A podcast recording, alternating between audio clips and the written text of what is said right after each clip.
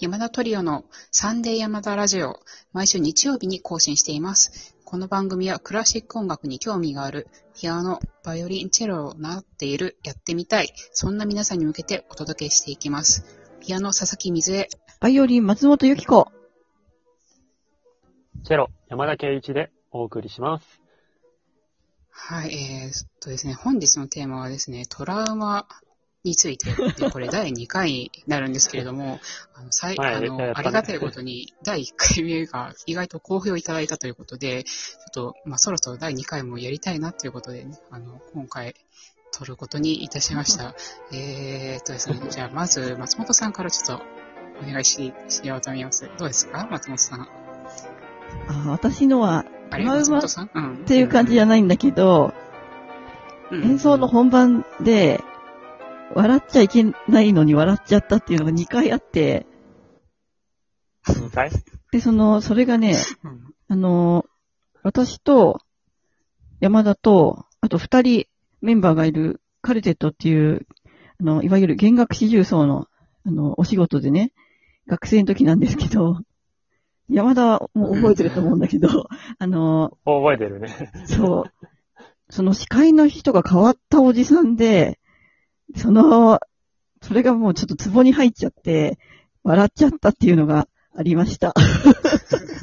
でもあれがでもやっぱりまあ、トラウマではないけど、また、あのうんね、笑っちゃうと嫌だから、その、っていうのもね、小学生の時に、まあ、ね、ここだけの話ね、ここだけの話って言って、まあ全世界にお届けしてるんですけど、小学校の時演劇クラブに入ってて、部長をやってたんですよ。で、その時うんに、うん。一番最初の劇っていうか、まあその一個しかやってないんだけど、その劇の発表の時に、まあ練習はスムーズにいってて、で、私はなんとかの女王様みたいな、なんかちょっと悪い、あの、役ややってたんだけど、でお姫様をね、いじめる役ですよ。で、その時に、本番の舞台で大爆笑しちゃったの。まさか。で、その時に、あの、何？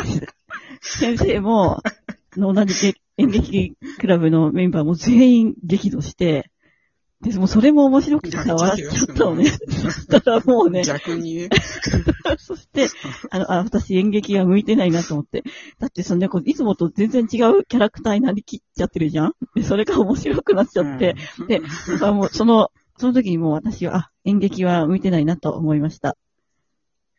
あー松本さん結構、壺に入るとずっと笑っちゃうもんね。だって、まあ、ということで、じゃあ、ね、私は、あのこちらで終わります。はい、ありがとうございます。そしたら、山田はどうですか？ちょっと急遽ね、もう一個ふ、あ一つ話そうと思ってたこと以外に、今のカルテットの話でちょっと思い出したことあって、ぜなんだろう。ひぜひ。僕とお松さんは、まあ、カルテットで、組むっていうか、組ま、あの、学校側がそうそう。あなたたちでやりなさいみたいな時があって、組ま、組んだことあるんだけど、あの、入学式の時に、なんかこう、お祝いの演奏みたいの、お祝いじゃないや、なんかこう、新入生の前で演奏。みたいのがあっ、てた。祝賀演奏があって、それであの、さっきの、その、演奏したっていうカルテットのメンバーと違うメンバーで、バイオリンが二人違ったんですよね。そうそうそう。違って、ビオラがお松さんで、チェロが僕っていううんうん。時で、あの、モーツァルトの二単調かな？カカルテット。そうそう、あの時もずっとありやってたもんね。そう、やってて、まあ、それで、あなたたちが、あの、演奏しなさいみたいな感じで、も思い出しちゃったね。それを、あの、まあ、要はね、後期の ね、終わった、ね、試験が終わった後に、あの、春休みになるんですけど、春休み中にね、だからこうみんな、休み中に練習重ねて、やったんだけど、その、まあ、なんかこう、なんでしょう。最初ね、あんまうまくこうまとまらなくて、なんとかまとめたつもりではいたんだけど、うんこう、演奏が終わった後に先生にい呼び出されてね、ある一人の先生に。そうう。ん。もうね大激怒されて、あの、特に、まあまあね、いや、もうカルテットだからカルテットの責任なんだけど、まだうん。ね、ちょっとね、あれを、すごかったよね。あれ、あの、私が。新入生だったら、もうこんな学校入らないわ、みたいな、そんな演奏だったみたいな、ものすごいこと言われたよ。もうケチョンケチョンに言。われた。そケチョンケチョンにされた。う。そうこれから、あの、ちょっとこれでもは何？ここで何年も勉強することになるのよ、みたいな。それで、あなたたちが何？上級生として、どうのこうのって 言われたよ。そう、言われた。言われたと思う。でもこれね、あれだよね、あの、まあ、ちょっと言い訳すると、言い訳ね、あの、うんまだお松さんとチェチェロはともかくみたいな感じで、だったよね。まあ一応そういう言い方してくれてたけどし、てたけど、まあまあうん全員の責任だよね。そうね。確かに。なるほどね。まあうんそう、まあ、いや、まあでもやれることやったと思うよ。その、だってもう、い、い、あの、回数少なかったんだもん。そう。でもさ、その、もともとさ、違う人たちでやっててさ、で、急に人変わったじゃん。うんだから、ああいうのってさそ、それが室内学のさ、難しいとこだよね。そそう。そうなのまあいろんな事情あってそう変わっちゃったからさ。う、そう、やれるだけやったんだけど、うん。まあ、ちょっと、ね、それちょっとトラウマになって。トラウこんなこと言われたことないっしょ、だって普通にさ。忘れてたからトラウマじゃないな。まあ、まあ、いや、でも、でも今思い出したら、思い出したけど。トラウマってほどじゃないけど、衝撃的、なんかこうね、その言葉はやっぱり結構強く刺さって、確かにやっぱりね、こう学生だから許されたかもしれないけど、ね、ちゃんとひ人前で演奏する以上責任持ててというね、そうだね。メッセージにはなりましたよね。完成度をやっぱり。うん。あともう一点は、ま、またちょっと、ね、その学校のエピソードで、あの、チューニングです。あの、チューニング、あの、まあ、一応僕らもね、専門にやってるから、チューニング、ね、そんなあきあ、ああからさまにずれてるわけではないんですけど、ね、こう、合ってると思ってたら、違う。レッスンの前に、こう、室内学とかでチューニングするんですけど、うん。あ、の、高い低いとかじゃなくて、合ってないって言われたら、な、あの、みんなでね、こう直すんですけど、それをそう10分ぐらいかかったよね。そうなんか、あれもだからさ、ね、結局その、10分ねあの、チューニングっていうのは、もう全然わからない方にご説明すると、最初、弦楽器の4人で、あと、な、何 ?4 人じゃなくても、弦楽器が入ったアンサンブルやるときに、ラの音を合わせるんですよ。で、そのラがうん、うんうんその、私たちは合ってると思ってんだけど、まあ、ピアノとかが入ってたら、まあ、このピアノトリオだとピアノに合わせるわけよね。なんだけど、合ってると思ったんだけど、先生からしたら、そのラが違います。だどころかもう、なんだっけ、その後にね、5度ずつそうそうそう、一本ずつさ、わのやらされたりとか、やらされたりって。そうその で、その、でもその5度のさ、感覚、何？その、一緒、2本一緒に弾いた時の、あの、音程感覚って全員違うからね、少しずつ。違うしけど、合ってると思っててもさ、うん。合っててもってるもと、あそこまでもう、本当にもう、ナノ単位ですよね、ももうすごかったわ。う。い いや、もうね、合ってるでしょっていうところでも違うって言われたらもうね、えって、こっちでは合っててもね、先生の聞いてる方だと違うんだったら、じゃあ違うんだろうね。そう、でも私も、その、弓圧とか、いやーうんあれよ、なんか、あの、一回やめるももう、あの、わかんなくなっちゃうから。あんまりやってると。そうだよね。そう今、未だにわそわかんなくなっちゃうね。う。うん、ずっとさ、うん味、味見と一緒で、お料理の、ずっと食べてると、うんうん。もうわかんないよ味ね。わかんなくなっちゃうもんね。もう、ね、だから室内学のレッスンの前さ、もう、すごい緊張走ってたよね、みんな。あの、もうピリピリしたよ。チューニングで。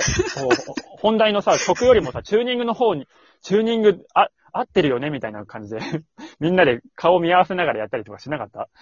うん。そう、もうね、あ、でもまあ、冷や汗。とか、せ先生がチュー、先生がチューニングブームだったんだよね。そう、その時はね、もう、そうだったの。あの、別の室内学もあったんだけど、私はね。その時も、あーが違う。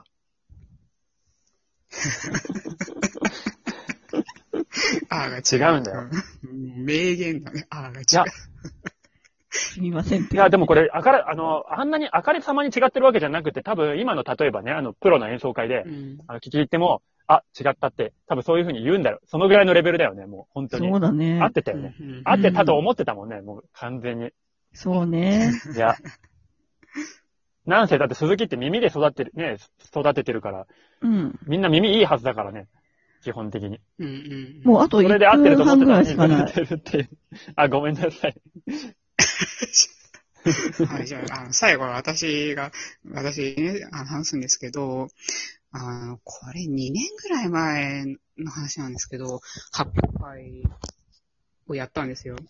あの、うちの教室のね。うんで、その時のに、あの、朝、まあ、ちょっとリハーサルを、その、その日の午前中にやるっていうんで、その会場に向かおうとしたんですよ。うん。で、そしたら、あの、車がエンジンかかんないんですよ。で、何やってもかかんなくて。やばい、それしかもさその、今、コンシェルジュが住んでる場所っていうのがさ、バスもないしそうそう、そうそう。なんですよ。もう車がないともう移動できないみたいな場所に住んでて、私。やばいよね。もう、もう先生がいいない発表会になってる前代未聞じゃないですか。意味わかんないし、もう本当どうしようってなって、で、とに、まあとにかく、まあと、な、まあ、結論から言うと、その親御さんにちょっと迎えに来ていただいたんですけど、もうあれ本当にね、焦りましたね。もう、なんかもういろんな走馬灯がちょっと。走馬灯って死ぬみたいになってる。いや、もうでも、本当にね、その先のことを想像してるんで、私が間に合わなかったらみたいなさ、ことを想像してしまいましたね。うん、その生徒さんの演奏がね、走馬灯になってね。うん。